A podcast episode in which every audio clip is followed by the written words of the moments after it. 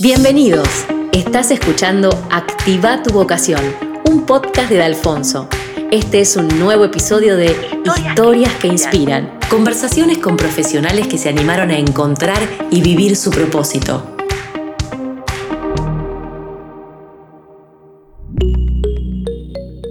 Bueno, Ramiro, gracias por estar acá, bienvenido. gracias a, ustedes por tenerme. Vamos a arrancar por la, por la primera pregunta. Si yo te digo, ¿quién es Ramiro? ¿Cómo te describirías? Bueno, Ramiro es un compositor, una persona que se dedica a hacer música para televisión, eh, películas, series. Y si me tengo que describir más como persona, digamos, eh, por ahí diría que soy una persona independiente, responsable, trabajadora, un poco cabeza dura también y sociable, tal vez. Ahora yendo un poco a la adolescencia, ¿no? Los 17 años. El momento famoso de elección de carrera. ¿Te acordás cómo lo viviste? ¿Qué sentías? ¿Qué fue lo que más te ayudó para tomar la decisión? Eh, me acuerdo que, eh, no recuerdo el momento exacto, sí me acuerdo que fue un poco antes que, por ahí el resto de mis amigos, eh, no fue a los 17, sino un poco antes. Yo venía de estudiar guitarra más seriamente por, por varios años y, y, en algún momento, digamos, me di cuenta de que por ahí había una, una carrera, que había un, camino profesional por ese lado y fue cuestión de, digamos, de todo ese trabajo que ya venía haciendo y todo ese estudio que, que ya venía, digamos, cargando, pues decir, ah, ok, puedo, puedo seguir por esta línea una vez que termine. Pero sí, me acuerdo que, que, que, lo sentí, que estaba entusiasmado y que estaba esperando, contando los días para terminar el colegio y poder dedicarme, digamos, eh, al 100% a lo que hacía en mi tiempo libre cuando estaba estudiando. Y por ejemplo, con tus papás, ¿fue como un tema o siempre tuviste como aliento en ese punto más de elegir lo que vos quieras? O... No, no, mis padres, eh, la verdad que por ese lado fueron, eh, siempre me apoyaron. ellos tenían como un poco este, este lema de vos hacer lo que quieras siempre y cuando lo hagas al 100% y digamos que lo hagas con pura dedicación y bueno, un poco ellos, yo en el colegio y en general soy bastante como dedicado a lo que hago, lo hago al 100. Entonces creo que por ese lado no, no, tenía muchas dudas o, sabían que si yo elegía algo lo iba a hacer y bueno. Y por ejemplo, si nos contás un poco de qué es lo más lindo que viviste en la carrera, o sea, más allá del conocimiento técnico también, o sea, qué herramientas te dio vos haber estudiado producción, producción musical es el nombre, ¿no? La carrera. Es eh, un poco de dos. Una es composición, eh, porque hice composición musical y producción como un agregado, digamos, en paralelo que, que te permitía hacer la, la, la facultad. ¿no? Ok, perfecto. Eso lo hiciste en la UCA. En la UCA, correcto.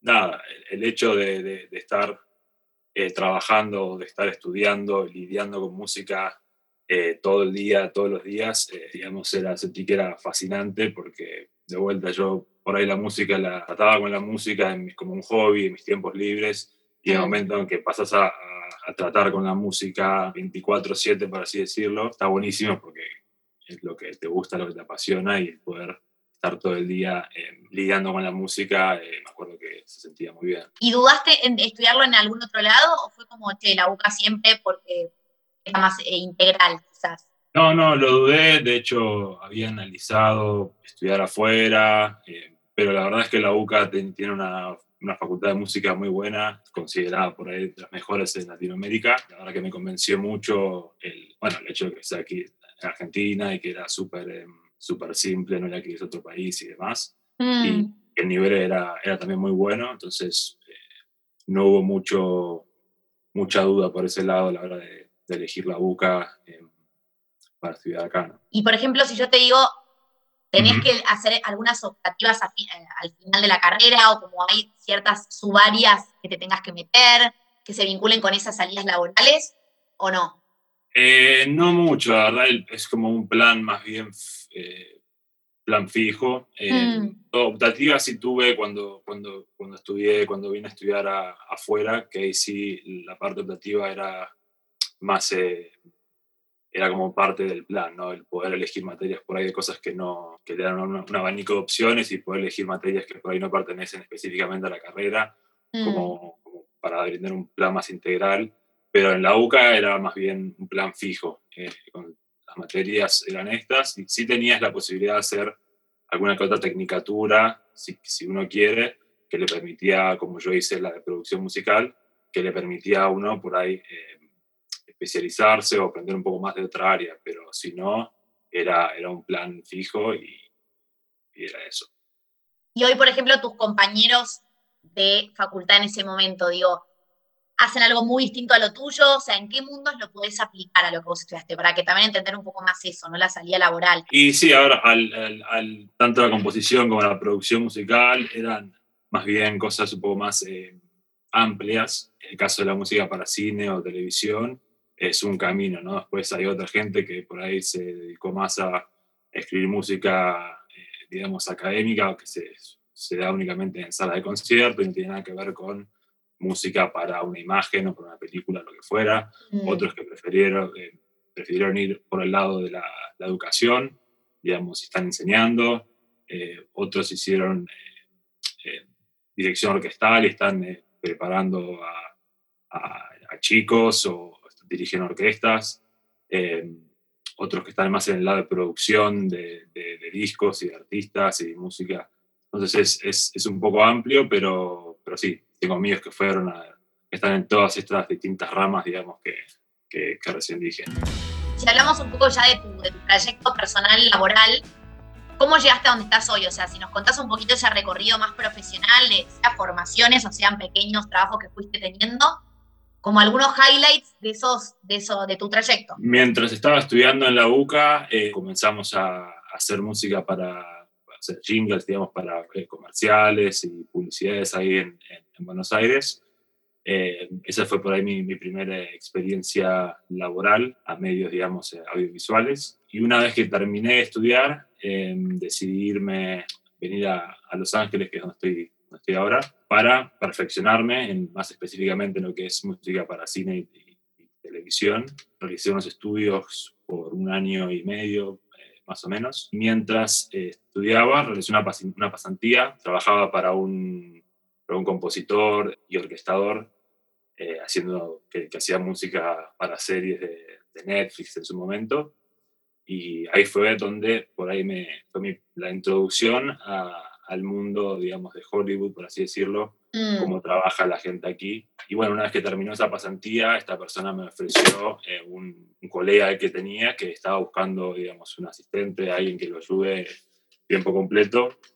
Y, y bueno, esta persona comenzó una compañía para la cual, digamos, hoy, hoy sigo trabajando. Perfecto. ¿Y el, el, tema de la industria del cine, o sea, siempre fue algo que te apasionó desde chico? Eh, sí, el, el, cine siempre, siempre me apasionó, pero digamos, eh, a mí siempre me gustó por ahí el, la, la, música de cine, lo que, me, lo que más me atrapó fue un tema de, de, de estilos, de cómo la, la, la, música para cine, de acuerdo a la película, de acuerdo a la imagen, a la historia, eh, la música varía, digamos, en género ampliamente y a mí siempre me encantó, digamos, eh, siempre estuve con, un, pie en distintos eh, géneros y entonces la posibilidad de poder hacer y trabajar en distintos géneros, como puede ser, no sé, el orquestal, la música electrónica, el rock, eh, dependiendo de la película y la historia, la música varía, entonces eso me, siempre me atrapó mucho y fue por ahí el catalizador que hizo que, que yo quisiera estudiar música, digamos,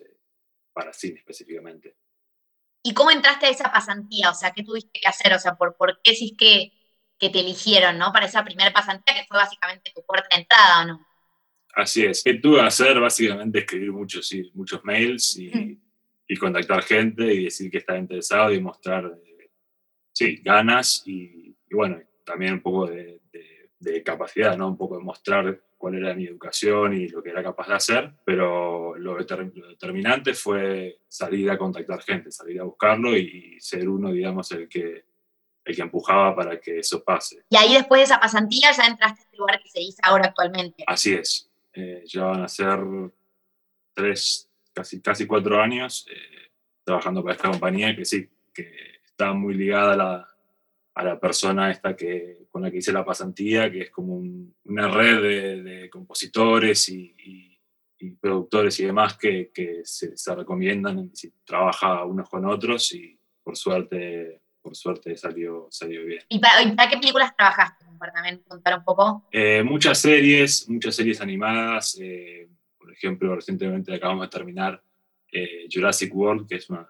serie de, Jurassic Park, digamos, animada, eh, Kung Fu Panda, Cobra Kai, por ahí es la, la serie más eh, popular. Hicimos otras series para Hulu, documentales que también, muchas cosas que por ahí son más, están, están más en plataformas acá em, americanas. Pero bueno, también sigo trabajando en, en, cosas para, con, con, este amigo mío que tengo para Argentina y demás. Hace poquito hicimos una serie de National Geographic acerca de un extremista argentino que va a salir prontito. Ahora no sé cuál es la plataforma que, que, termino, se terminó eligiendo. También hacemos documentales eh, para, para afuera y cosas que también terminan en Argentina, o sea, es muy, muy variado. Y por ejemplo, si me tuvieras que decir, es una pregunta difícil, pero ¿cuál es tu propuesta de valor? O sea, ese diferencial, lo que vos puntualmente aportás. Sí, sí, yo creo que por ahí uno de mis... Em, atributo, si querés, es, es un poco el eclecticismo, ¿no? Eh, la idea está, como te dije antes, a mí siempre me gustó el hecho de dominar o entender distintos géneros musicales, distintas, distintas partes, lo que, lo que hace a la música, la conforma.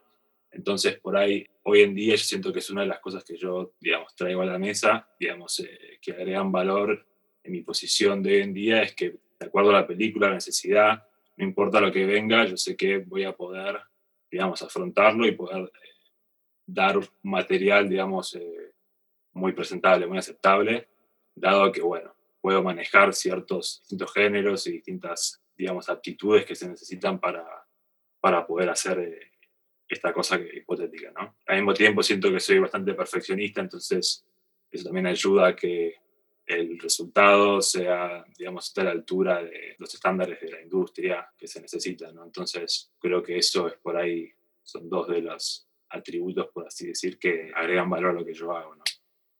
Tal cual. Y siendo argentino, o sea, el ser argentino también se tiene algo que ver. Em, me hacen esta pregunta. La verdad es que, o viste, muchas veces dicen, no, los latinos, o el, trabajas mucho con alguna influencia o cuestión cultural argentina la realidad es que muy, muy poco. O sea, es rara vez eh, que puedo aplicar algo de, no sé, que se necesita hacer algo tango o folclórico o en español y tenés que, lo cual, digamos, ayuda el hecho de que hables español. Es muy poco, la verdad que es muy poco, porque por lo general cuando los proyectos para los que sea, para los que trabajamos son, pasan en, en Norteamérica o son cosas más eh, gringas, por así decirlo, o internacional. Pero sí, alguna vez que otra vez ha habido... Eh, cositas que había que hacer en, en, en lo cual eh, el hecho de ser latino o el hecho de venir de Argentina podía ayudar. Pero es muy poco, si te soy honesto, es... es, es, y por ejemplo, que también me intriga, ¿no? Digo, ese día a día tuyo, ¿no? Que te dan un proyecto, mira, esta película o esta serie, digo, ¿cuál es tu equipo? ¿Con quién es ¿Cuál es el equipo elemental que vos necesitas para trabajar? A ver si entienden. Bueno, principalmente es eh, trabajo con otra persona que es la, digamos, la cabeza de la compañía, que es por ahí el que dirige un poco la, la visión, el que por ahí consigue los, los trabajos y demás, entonces él tiene por ahí más contacto directo con eh, la gente de producción y cuál es el enfoque que quieren para la música, ¿no? Eh, con él es con quien yo hablo y con quien tenemos discusiones acerca de cuál es, eh, digamos, la dirección que queremos darle a la música y cómo vamos a hacer para, para realizarla. Después, de acuerdo al, proyecto, se necesita más gente, si es un proyecto de alto presupuesto donde se graba una orquesta, vamos a grabar instrumentistas, bueno, ya aparecen otros jugadores como el orquestador o la gente que se encarga de contratar a los músicos, reservar el estudio, pero si es alguna de estas cosas, proyectos más chicos en los cuales yo trabajo desde casa y somos yo y esta persona, eh, somos dos personas, digamos. Se podría decir que es un trabajo bastante, si quiere, individual, individual solitario. Sí, esa es la palabra. Pero la mayor parte del tiempo es uno en su lugar creando música, ¿no?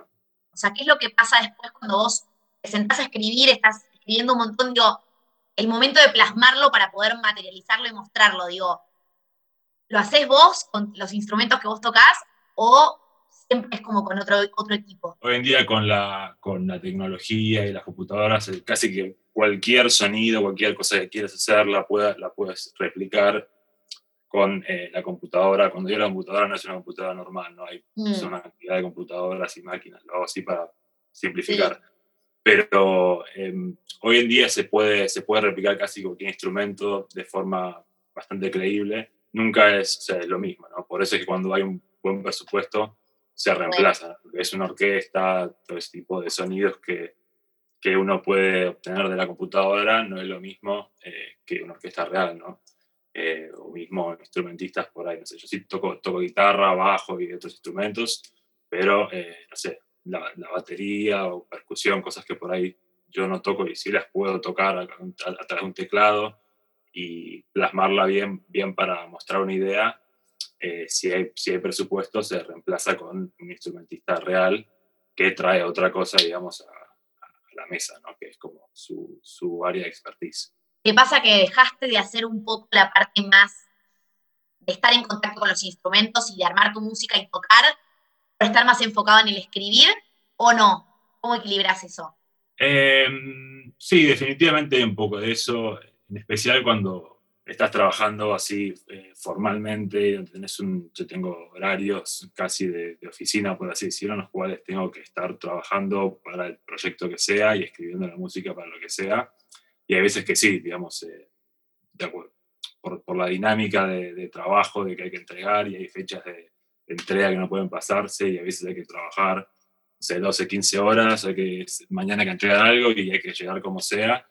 Eh, donde sí, por ahí después el tiempo que le queda a uno para más jugar o, o, o tomarse la, la, la, música más de forma creativa y libre, eh, para trabajar en, en, las ideas propias o, no queda mucho tiempo para eso a veces, ¿no? Bueno, justo también te iba a preguntar, como, ¿qué es lo que vos más disfrutás de esta profesión que estás haciendo? O sea, de lo que haces hoy, de tu rol, ¿no? Bueno, un poco ligado con lo que dije antes, ¿no? Esto de estar casi que constantemente lidiando con algo musical, ¿no? Ya sea porque uno a veces está escribiendo, a veces está mezclando y tiene que, eh, digamos, armar el balance entre la música y el diálogo, la película, en los distintos instrumentos. Y también he hecho que siempre, que varía mucho, ¿no? que, que de acuerdo al proyecto, eh, la música que uno hace es muy distinta y a veces tiene que por ahí investigar un cierto género que requ se requiere para esta película y por ahí no es lo que uno está acostumbrado a hacer.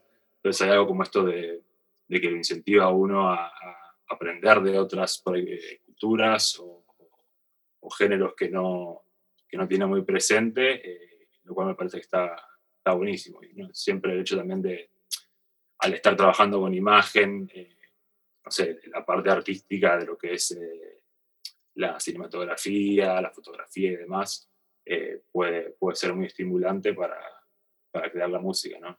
Tal cual. ¿Y ahora tenés algún proyecto favorito, alguno que digas que este fue mi highlight o me, me, involucré demasiado y fue un re desafío y me encantó, como que tenés alguno ahí?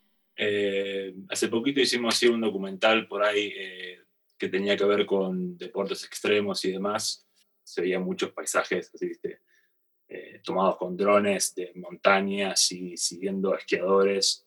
Y a mí todo lo que sea la naturaleza me, me encanta y, digamos, las tomas así de, típicas de documentales de paisaje, sí. paisajismo me, me, me, fascinan y siento que eso también, bueno, me estimula mucho para poder eh, sacar lo mejor de mí para poner música a esas, a esas escenas, ¿no?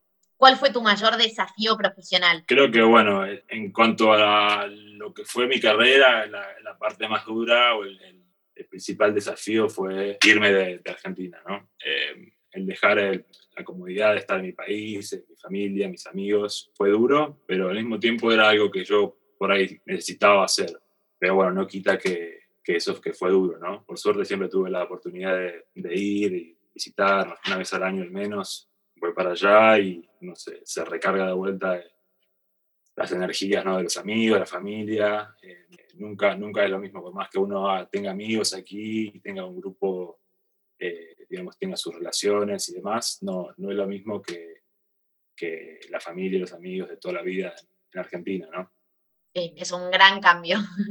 Y si te pregunto un poco, ¿de dónde viene tu inspiración, no? ¿Qué o quiénes te inspiran? Y también otra pregunta es si tuviste como algún mentor o gran inspirador en este trayecto, ¿no? Eh, como mentor, eh, no tuve una persona así que, que me haya inspirado, que sea alguien que me haya como marcado el camino, no, no, no, no hubo eso, pero me inspira, nada, me inspiran como me inspiraron muchos eh, compositores, eh, tanto clásicos de, hace tiempo o con compositores actuales, como puede ser John Williams, un Hans Zimmer, porque son las figuras más emblemáticas de, de la música para cine, o Max Martin en, en lo que es producción, ¿no? Eh, hay otras figuras que me, que me pueden inspirar eh, en el deporte, como, puede ser, a mí me gusta mucho el tenis, como puede ser un Federer, un Nadal, digamos, sus valores, su, su, su, ética de trabajo y de esfuerzo.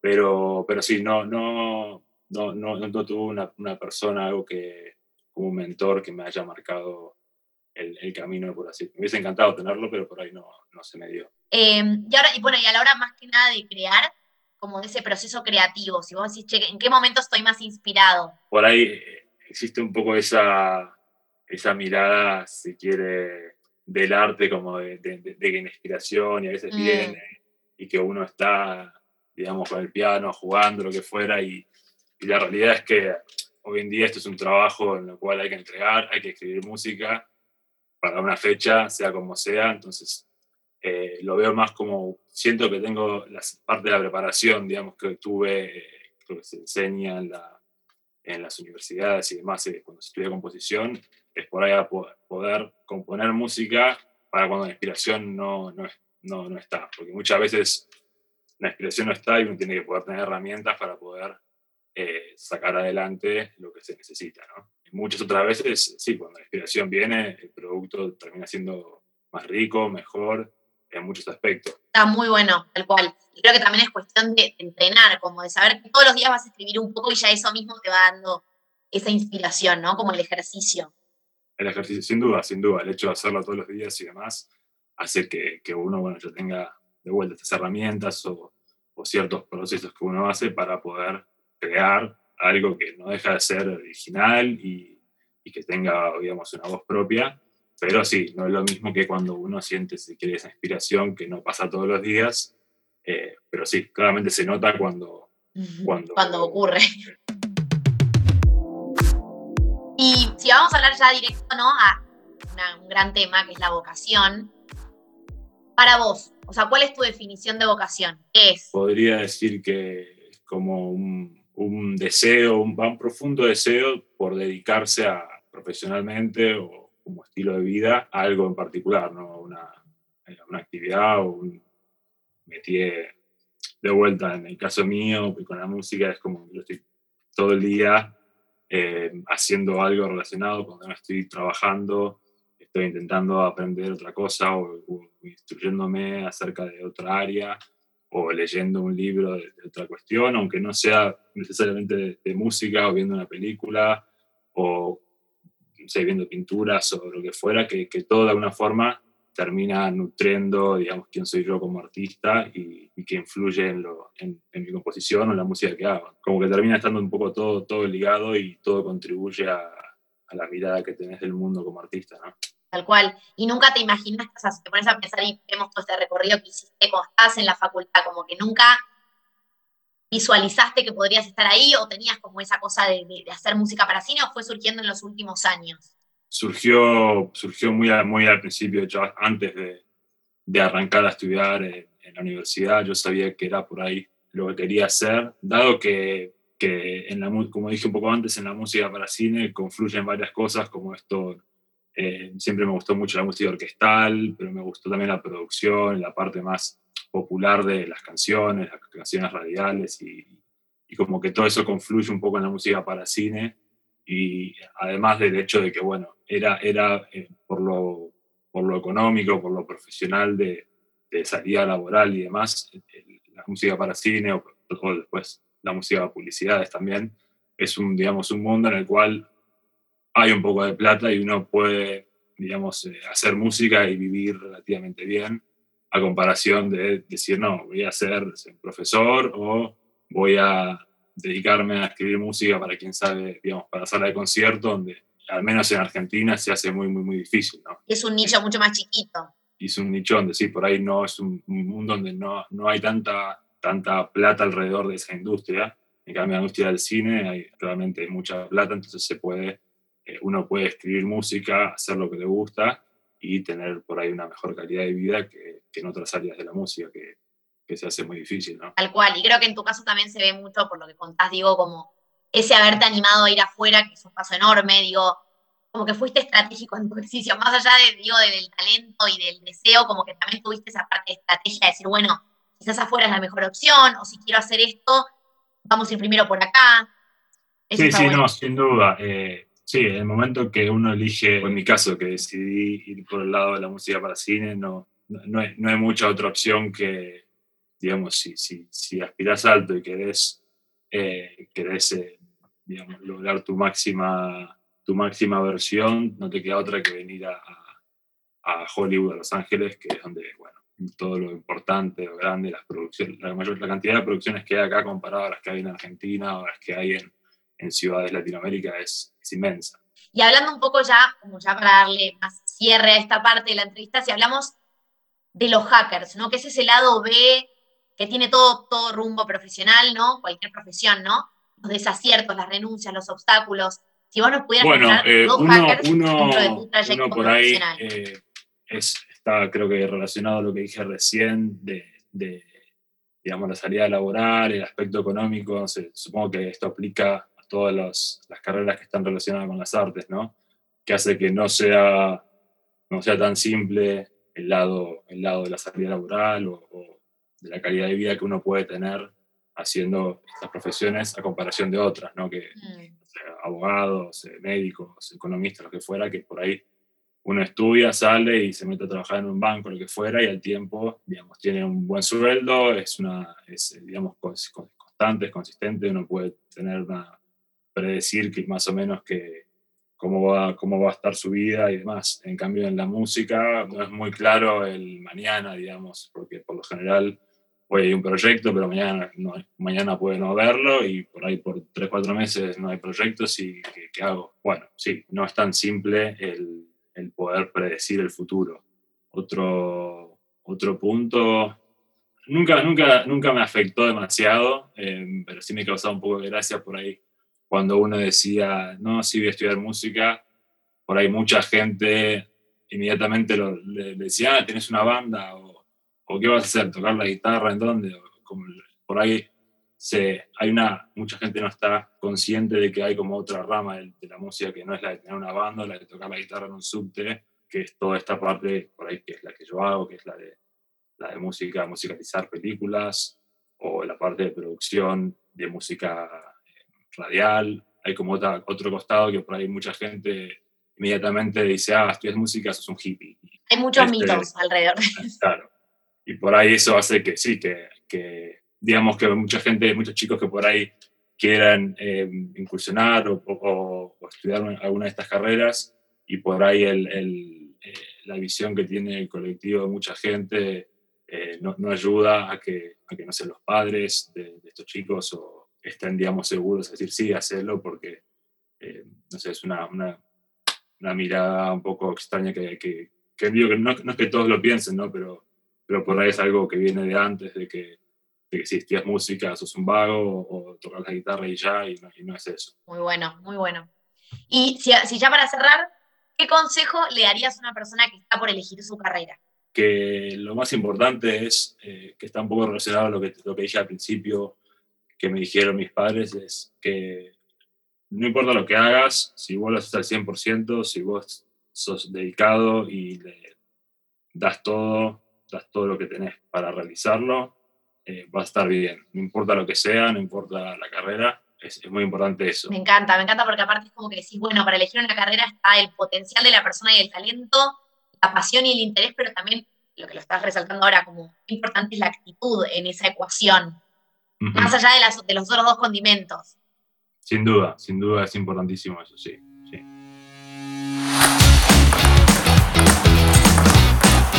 Momento, Momento ping pong. Momento ping pong. Si pudieses elegir a un personaje histórico o figura pública que admires vos para ir a comer, ¿a quién elegís? Roger Federer. ¿Algún personaje de ficción que serías por un día? Sea un serie, una serie, un libro, una película. Vamos a ir con eh, Superman. ¿Cuál fue el mejor, el mejor viaje que hiciste y por qué? Posiblemente eh, haya sido un viaje que hice a el sudeste asiático porque me sorprendió mucho la cultura y, digamos, la diferencia cultural que había. Dos objetos que te gustaría tener con vos si te quedas varado en una isla desierta. Algún instrumento, cualquiera, ¿qué más? Eh, vamos a ir con dos instrumentos. ¿Qué habilidad te gustaría perfeccionar? Eh, bueno, quisiera perfeccionar mi golf. ¿Qué te conmueve, Ramiro? ver, ver cómo, cómo otras personas reaccionan al arte. Si tuvieras que decir algún aporte, o sea, aportes o un aporte de los jóvenes de hoy, es lo que ellos traen ¿no? al mundo. Por ahí un poco de disrupción, diría. ¿Tu plan o tu programa ideal? Plan o programa ideal, mmm, cervezas y amigos. Y para completar la frase, si tenés que decir, nuestra época nos invita a... Nos invita a eh, dar la mejor versión de nosotros mismos. Me encantó, me encantó y la voy a dejar ahí como cierre. Había otras más, pero me gustó ahí.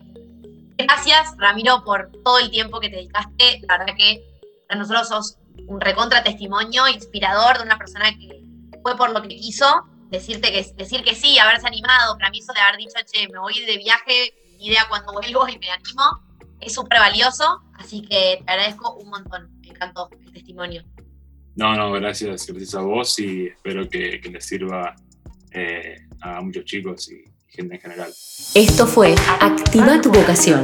Si te gustó este episodio, suscríbete al podcast para recibir notificaciones cada vez que subamos otros. También podés encontrarnos en Instagram y LinkedIn como arroba centro de Alfonso.